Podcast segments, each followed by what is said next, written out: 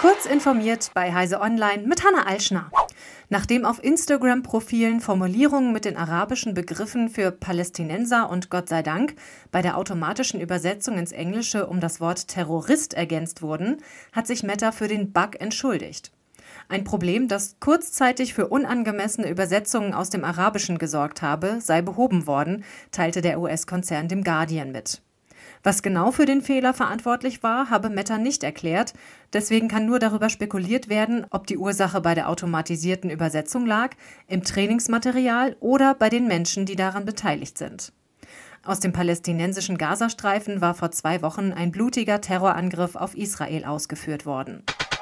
Die US-amerikanische Regulierungsbehörde FCC hat am Donnerstag auf ihrer monatlichen Sitzung über einen Vorschlag zur Wiederherstellung der Regeln für ein offenes Internet abgestimmt und eine Regelung vorgeschlagen, die es Breitbandanbietern untersagt, bestimmten Internetverkehr zu bevorzugen oder zu drosseln.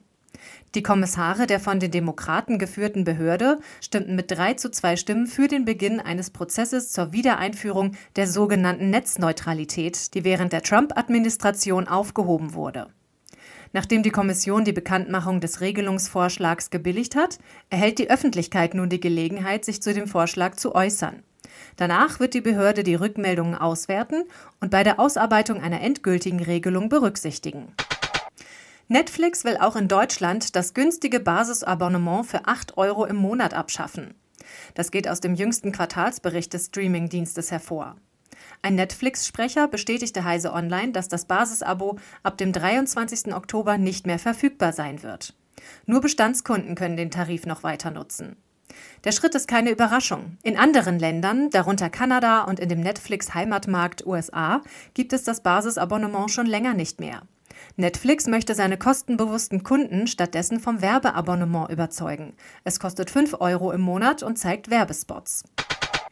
Die Mehrheit der Eltern in Deutschland hat wegen der hohen Mediennutzung ihrer Kinder ein schlechtes Gewissen.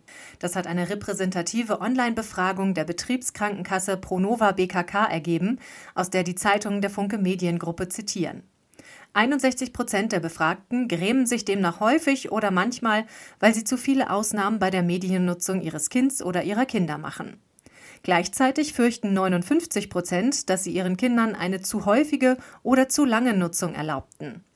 Befragt wurden im Juli dieses Jahres 1000 Menschen in Deutschland ab 18 Jahren mit mindestens einem minderjährigen Kind im Haushalt.